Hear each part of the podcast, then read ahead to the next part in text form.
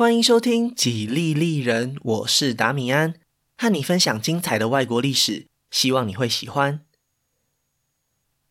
今天是美国史的第十七集《自由之战》，建议大家可以到 Facebook 或是 Instagram 的粉丝专页搭配地图一起收听，连结都可以在下方资讯栏找到哦。虽然在第十六集节目当中，南北战争已经开打。不过后来我发现，从林肯当选到就职之间，还有一些需要补充的地方，所以本集节目会稍微把时间往前调一点点，从一八六零年的年底开始说起。另外，这集使用的参考书目当中，有一本是林肯的中文传记，叫做《无敌》，里面有很多关于家庭或是情感的内容，在本集节目当中都不会提到。有兴趣的听众朋友可以自行借阅或是购买。今天这集节目前半部分会先说明南方人为什么可以脱离联邦，建立一个新的国家，以及分裂后的两个政权如何爆发这场战争。第二个部分开始就是南北战争的过程。由于南北战争当中有无数大大小小的战役，不可能全部都讲，所以我只会重点描述对政治历史有影响的部分，像是牛奔河战役、西部战区的进展，最后会讲到半岛行动。架构大概就是这样。那我们今天的故事就开始吧。上一集说到，林肯在多方人马角逐总统宝座的情况下赢得了选举，但是在他获得胜利的同时，也即将开启国家分裂的局面。林肯的当选是南方人不愿接受的事实，也是点燃他们心中怒火的火种。这一把燎原之火最先引燃的是过去有着不良记录的南卡罗来纳州。二十八年前关税危机爆发时，他们就曾经威胁杰克逊政府要脱离联邦，虽然最后在总统的武力威胁和国会代表的调解下，冲突和平落幕，但是不难看出，这里就是全美国分离主义最强烈的一州。过去失败的经验给他们上了宝贵的一课。如果真的要下定决心和联邦政府一刀两断，单凭一个州的力量是远远不够的。能不能成功拉拢其他邻居一起脱离美利坚合众国，将会是成败的关键。对南方的蓄奴州来说，要团结在一起并不困难。和关税问题相比之下，奴隶制度牵涉到更广泛的利益集团。虽然各州使用奴隶的情况有着程度上的差别，但是他们基本上都同意，这是美国南方的生活习惯和传统，是打从建国以来就享有的权利，不能容许联邦政府或是北方人轻易干涉。不过，真正的问题是，反抗行动要做到什么样的程度？实际上的行动又要怎么发起？早在十年前，当加利福尼亚要以自由州的身份申请加入联邦时，南方的蓄奴州就已经召开过联合会议，希望可以透过集体行动的方式来和北方势力抗衡。然而，那一次大会的结果并不理想，不仅浪费了大量的时间，最后也没有商讨出一个坚定的立场。如今，要让各州做出脱离联邦这种更加重大的决定，如果遵循同样的模式，可能等到林肯卸任都不一定会有结果。时间一久，不但会消磨掉反抗联邦政府的热情，各种阻碍也会接踵而来。毕竟，鼓吹脱离联邦的行为很有可能会被视为叛国。即将上任的林肯总统和他的新政府绝对不可能袖手旁观。仔细评估过后，南卡罗来纳决定提前行动，独自宣布脱离联邦，先抢下主动权，接下来再慢慢说服其他蓄奴州加入。这样的策略非常成功。因为从林肯当选到就职以前的这几个月，就是美国政治体制当中最无力的一段时间。即将卸任的布坎南总统虽然有权力，但是却不需要承担任何责任。准备上任的林肯要为此负责，但是手上却没有权力。结果就是没有人可以阻止南卡罗来纳的行动。在短短的几个月内，美国最南方的其他六个州就陆续宣布脱离联邦，加入了南卡罗来纳的行列。他们非常明白“唇亡齿寒”的道理。如果在脱离联邦以后，只是分别以州的身份自行统治，非常有可能会被联邦政府各个击破。要是真的爆发军事冲突，单独战斗一点胜算也没有。只有团结在一起，才能够集中资源，壮大声势。在最理想的情况下，甚至有机会让所有的蓄奴州都加入，进一步吓阻林肯政府可能采取的武装行动。这样一来，南方的蓄奴州才能够维持他们衷心期盼的南北分治状态。为了达到这个目标，一八六一年的二月，已经脱离的七个州决定扩大他们的行动，成立了美利坚邦联国。他们不只颁布了自己的宪法，还推派了来自密西西比州的参议员戴维斯担任临时总统。就在同一时间，国会发起的妥协方案也宣告失败。事实上，就算这些妥协案通过，也没有办法改变南北分裂的事实。南方人之所以会冒着极大的风险采取行动，归根究底还是因为林肯当选总统。唯一有机会平息这一切的，只有宣布这次总统选举无效。但是想也知道，这当然不可能。既然如此，那为什么还要推动妥协呢？因为在十五个蓄奴州当中，现在还有八个留在联邦政府里，他们的态度变得非常关键。不管是林肯总统还是戴维斯总统，都把这些州当成是最优先的战略目标。过去这段时间里，北方人不愿意对已经脱离的南方州采取行动，很重要的原因也是因为不想激怒其他还没脱离的蓄奴州。即将上任的国务卿苏尔德就是这种立场的代表人物。虽然他算是林肯在共和党内最主要的政治对手，但是为了团结内部，林肯还是选择让他出任内阁当中最重要的职位。一个月后，当林肯在发表就职演说时，因为受到苏尔德的影响，也是采取这样温和的态度。他在讲稿当中删除了可能听起来像是威胁的段落，把收回联邦财产改成保护现有的联邦财产，避免进一步激化对立。不过很可惜的，新总统并没有充裕的时间。就在他上任后的第二天，当林肯走进白宫办公室的时候，他的桌上已经躺着一封来自南方的求救信。这封信来自桑特堡，当地的守军指挥官表示，他们只剩下几个礼拜的粮食，需要联邦政府的紧急支援。非常不巧的是，桑特堡就是联邦政府在南卡罗来纳唯一仅存的堡垒。根据林肯昨天的演说，他有责任要守住这个军事要塞。但是从现实层面来看，这几乎不可能。首先，他将会被迫采取军事行动，可能会激怒八个还在观望的蓄奴州。第二，这个时候的联邦政府军队只有一万六千人，而且大部分都驻扎在西部地区。相较之下，邦联的七个州已经动员了数万人的民兵，随时准备抵抗林肯派来的军队。第三，在地理位置上，桑特堡被敌方领土团团包围，从补给或是作战的角度来讲，对联邦政府都会非常不利。在白宫召开的内阁会议当中，根据军队总司令的报告。大家都判断这是一项不可能的任务。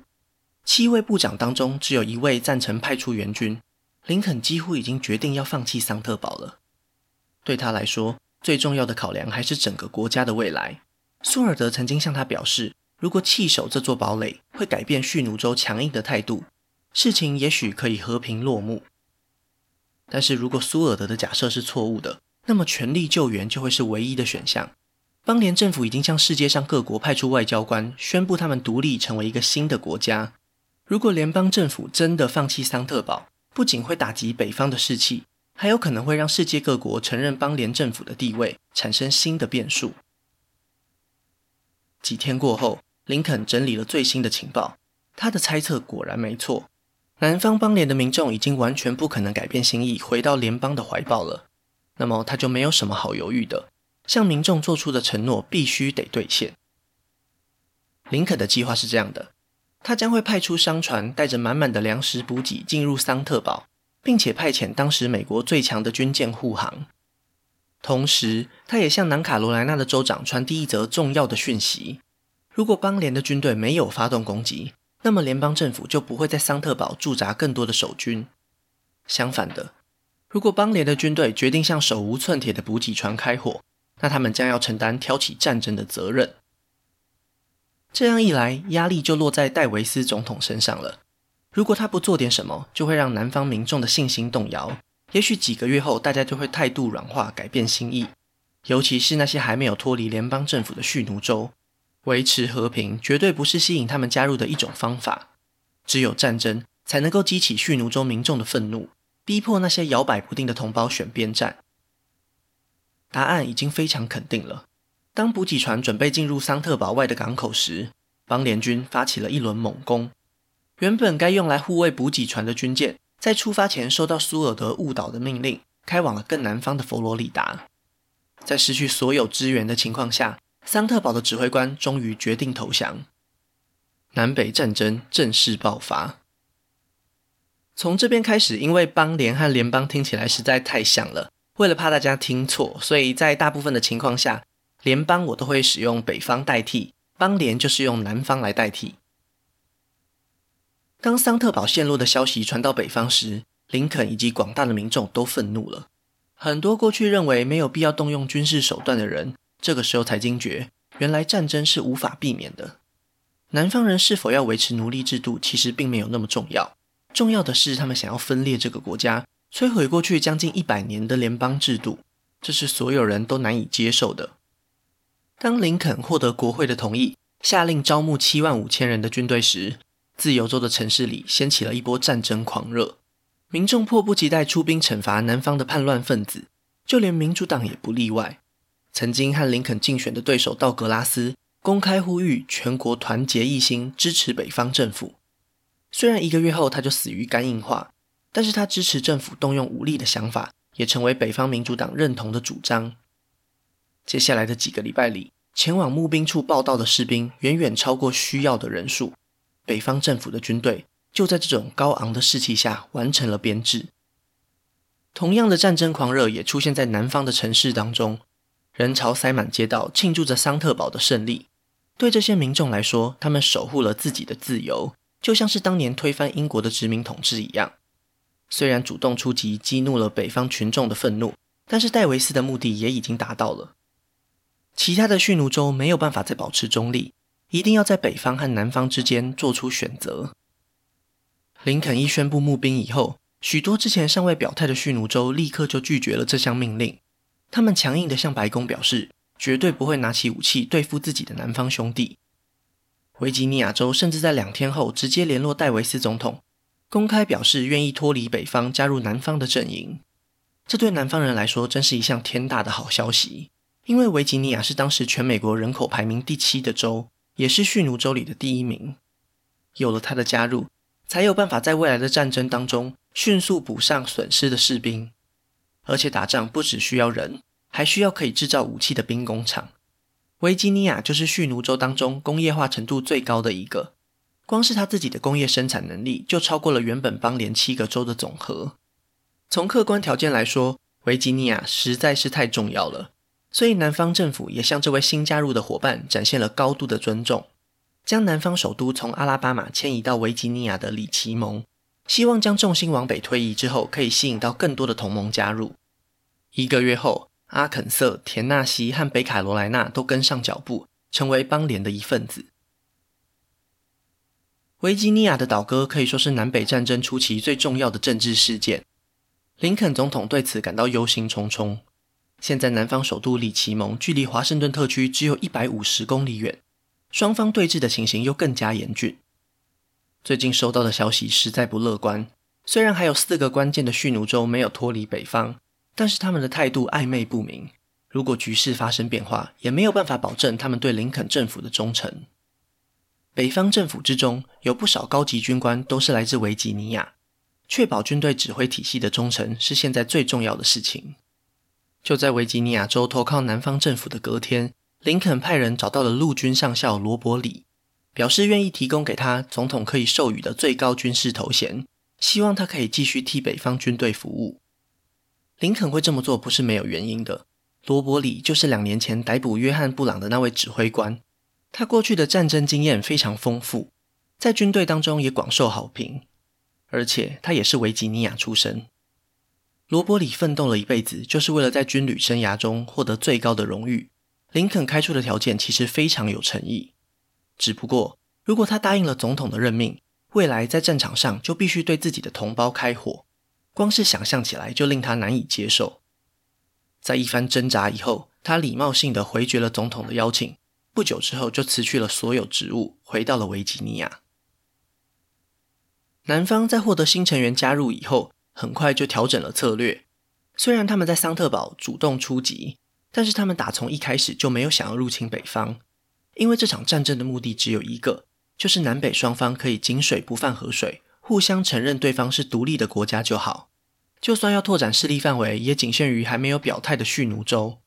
而且他们之所以会希望更多州加入，也只是为了保护自己而已。在战略上，只要击退入侵的敌人，拖到北方政府内部出现反战声浪，事情就可以和平落幕，消耗的成本也会比较低。很多南方人都相信，英法这些欧洲国家一直以来都非常需要美国南方生产的农产品，只要争取到他们的支持，就可以更快逼迫北方政府和谈。就像当年美国独立战争时争取法国来牵制英国一样，南方人真的相信他们是在仿效开国元勋的道路。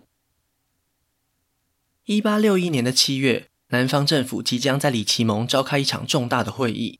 这样的消息在北方人眼里简直是一种明目张胆的挑衅。自从林肯总统招募了七万五千人的志愿军以后，几乎没有实际的军事行动。过去这段日子里发生的都是小规模的冲突而已，并不能有效地结束这场战争。民众热切地期望北方政府的军队可以攻陷里奇蒙，阻止即将到来的会议，进一步瓦解南方政府。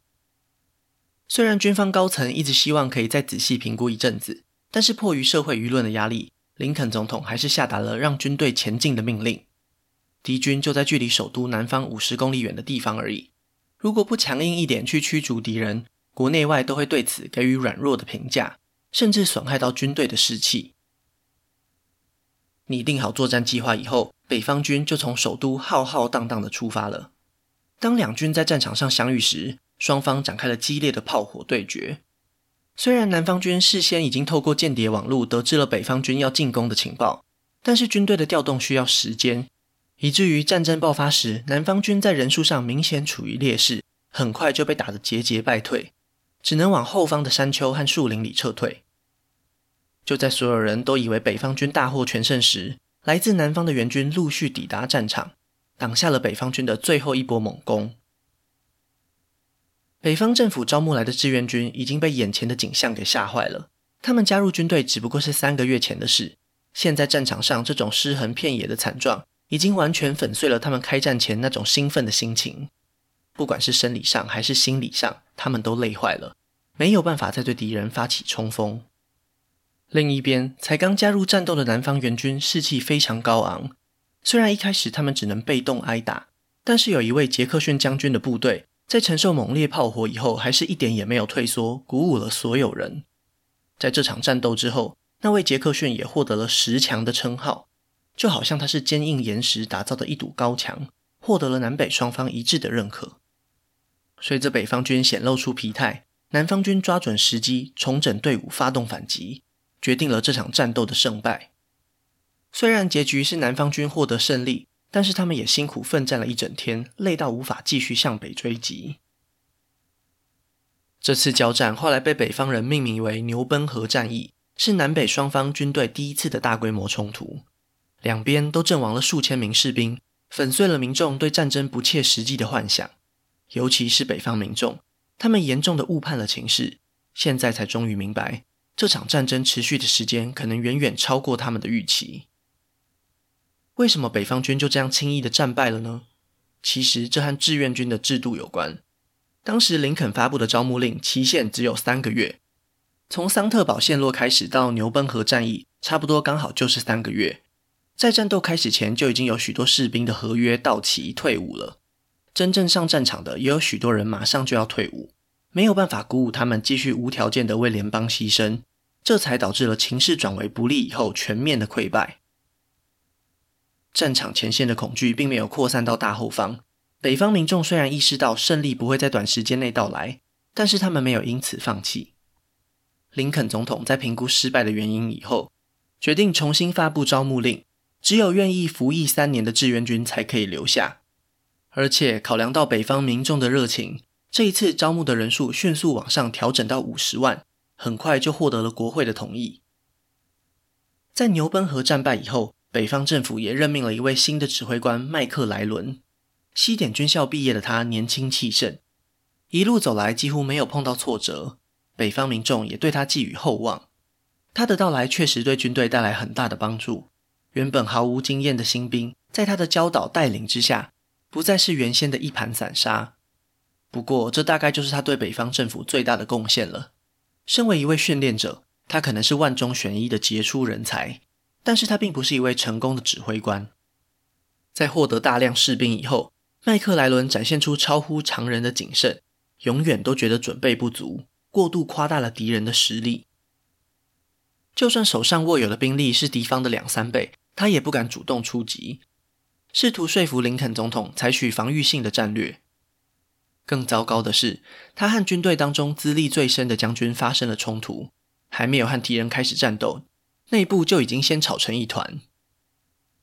不过，南方政府这里也没有好到哪里去，因为同一时间他们也发生了内讧。戴维斯总统授予的军阶让几位指挥官非常不满意，彼此恶言相向也是常有的事。南北双方的内讧以及牛奔河的两败俱伤，都降低了主动出击的吸引力。东部战场就此陷入焦灼状态。虽然北方政府握有更多的资源，是有本钱继续等待的，但是身为要平定叛乱的总统，林肯承受了更大的压力。既然东方没有办法取得进展，那就只能改从西方发起进攻。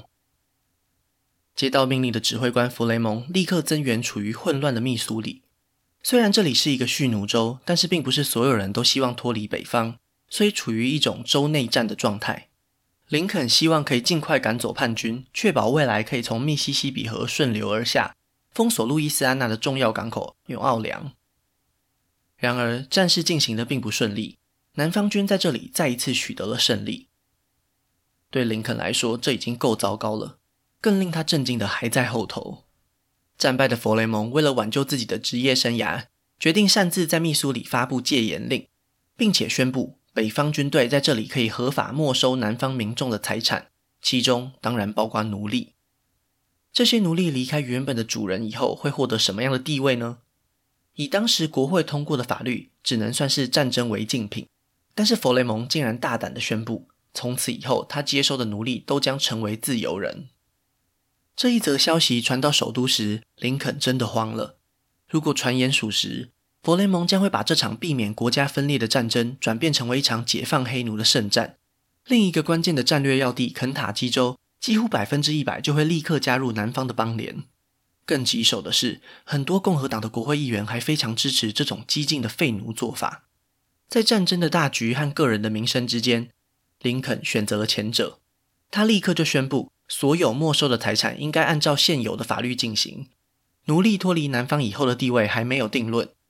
虽然这样的说法成功安抚了肯塔基，但是同一时间，总统也必须付出代价，受到党内伙伴的严厉批评。一八六一年，不管对林肯还是北方政府来说，都是充满灾难的一年。南方分裂出去，并且建立了邦联政府以后，在军事冲突上胜多败少，士气非常高昂。反观北方内部，共和党希望为解放黑奴而战，但是民主党却单纯只是为了维护国家统一。这两股力量拉扯着林肯，让他的每一个决定都必须非常谨慎小心。另外，缺乏一位英明的战场指挥官，也为他带来了不小的麻烦。手握重兵的麦克莱伦性格保守，但是这一点又没有严重到可以撤换他的职位，因为还真的不知道要找谁来接替他。采取防御姿态虽然不理想，但是至少可以避免局势恶化，还算是一个可以接受的选项。由于寒冷的冬天不适合行军，所以南北双方都没有新的动作。一直到隔年的春天，北方政府才决定执行新一轮的作战计划。一位新崛起的将军尤里西斯·格兰特可以说是最重要的关键人物之一。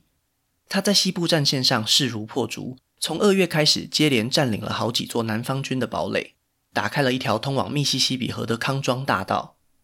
和弗雷蒙不同的是，格兰特非常了解林肯需要的是什么，在经过蓄奴州时，格兰特表现出相当友善的态度，成功说服民众他只是前来维护秩序、恢复国家的统一而已，并没有引起任何的不满和反感。那为什么他可以成功取得胜利呢？他和麦克莱伦可以说是完美的对比。格兰特非常清楚，北方的优势就是人口和工业资源，如果要打消耗战，南方的邦联绝对是会先倒下的那一个。所以每一次战斗，他都毫不犹豫地投入大量军队，就算伤亡惨重，他也觉得是合理的代价。这种激进的作战方式，取得了其他军官没有办法获得的成果，在短短几个月内就官拜中将，成为林肯最信任的军事将领。同一时间，东部战场也开始有了动静。和格兰特相比之下，麦克莱伦就像是怯战的胆小鬼。他手中握有的资源是格兰特的好几倍，但是却没有打赢过任何一场大型战役。这种情况迫使他必须赶快做些什么来证明自己的价值。半岛行动就是他端出来的新计划。如果打开地图，就会发现维吉尼亚州的东侧有着长长的半岛地形。麦克莱伦认为，如果他可以从海上登陆，就可以和华盛顿特区出发的军队夹击敌军，切断他们获得补给和援军的路线。等到清除掉这批最重要的南方军团以后，就可以发动总攻击，拿下敌方首都里奇蒙。这样的作战计划并不是不可能，但是林肯担心沟通上出现问题。不仅麦克莱伦的部队有可能在登陆以后被包围，华盛顿特区也有可能暴露在被敌军直接攻击的危险当中。然而，麦克莱伦根本不相信总统的判断。西点军校的背景让他极度自信，坚持要执行这个他已经规划已久的行动。在多次向其他军官确认以后，林肯终于点头同意了，因为他实在太需要在东方获得一次重大的胜利。欧洲各国的领袖都在关注北美大陆上局势的变化。有消息指出，来自欧洲的外交代表们几乎一致同意，美国的分裂已经是事实。过去几个月来，北方政府的表现已经证明了他们没有能力重新统一这个国家。只要再出现几次明显的讯号，英法等国就有可能在外交上承认南方政府。在获得总统的同意以后，麦克莱伦的部队从海上出发。不幸的是，南方军指挥官早就猜到半岛行动的计划，提前向南方撤退。等到麦克莱伦的部队抵达时，已经人去楼空。更让这位总司令尴尬的是，现场遗留的大炮其实根本只是木头雕塑，目的就是为了吓阻拥有人数优势的北方军队。这样一来，几乎所有人都同意，过去对麦克莱伦的批评完全有道理。他将敌军的人数高估了三倍，错过了最好的进攻时机。这件事情严重的影响了他的声望，就连总统也不得不改变对他的态度。重整态势以后，林肯接二连三催促他发起进攻。现在他手上握有的兵力总数将近二十五万人，是北美大陆上最庞大的一支部队。但是麦克莱伦还是维持他一贯的作风，每次等到他决定进攻时，对方早已全员安全撤退。虽然他总是吹嘘这是不流血的胜利。但是在民众和国会议员的眼里，这简直是胡说八道。麦克莱伦拖得越久，南方就有越充裕的时间来集结兵力，几乎已经让人开始怀疑他的忠诚了。事实上，南方政府还真的在集结兵力，只不过并不如想象的顺利。虽然在外界看来，南方军队在战斗上常常取得上风，但是他们所能利用的资源真的是少之又少。当林肯宣布暂缓招募志愿军，让民众喘口气的同时，戴维斯总统反而公布了美国历史上第一次的征兵令。因为南方的战争热情正在快速消退，民众已经看见北方政府的决心，一场旷日费时的持久战正在快速消耗掉他们拥有的资源。本来南方政府可以支配的预算就不多，这几个月又几乎没有办法和欧洲正常贸易，一直仰赖农产品出口的南方蓄奴州。正在承受一次严重的经济打击，预算不足又导致军中的待遇很差。如果不强制征召成年男子入伍，实在很难补满需要的人数。唯一值得庆幸的是，在他们最危急的关头，麦克莱伦停下了脚步，错过了最佳的进攻时机。过去曾在牛奔河战役挡下猛攻的十强杰克逊将军，再一次扮演南方的救星。这一次，他决定围魏救赵。带着部队从西边快速向北方进攻，目标就是华盛顿特区。这一波突如其来的攻击让林肯大吃一惊，调回重兵保护首都，反而让麦克莱伦被孤立在敌方的领土之上，得不到任何的支援。虽然在第一轮的战斗当中，南方军的指挥官战死，不过接替他任务的这一位是更可怕的敌人，也就是前面故事里曾经拒绝过林肯的罗伯里。这一年多来，他虽然在南方政府里服务，但是在战场上并没有什么卓越的表现。正巧现在碰上前线指挥官战死，他才临危受命，亲自带兵作战。在接下来的七天血战当中，虽然南方军伤亡人数更多，但是也成功的赶走了北方军，终结了麦克莱伦长达四个半月的半岛行动，提振了南方的士气。李将军表现出的进攻企图，远胜于过去每一位南方将军。因为他知道，单纯防守是没有办法结束这场战争的。他已经开始构想一项更大胆的计划，只有主动出击，攻陷华盛顿特区，才有办法强迫北方政府签订和平条约。要达到这个目的，就必须切断敌人通往北方的道路。按照这个逻辑，下一个关键战场就在马里兰。那今天的故事就先分享到这里，下一集我会继续分享更多属于美国的故事。如果喜欢我的节目，可以顺手按下关注或追踪，也拜托大家到 Apple Podcast 和 Spotify 帮我评分留言，这会对节目有很大的帮助。另外，如果想要透过行动支持我继续制作节目，在下方资讯栏也可以找到小额赞助的连结哦。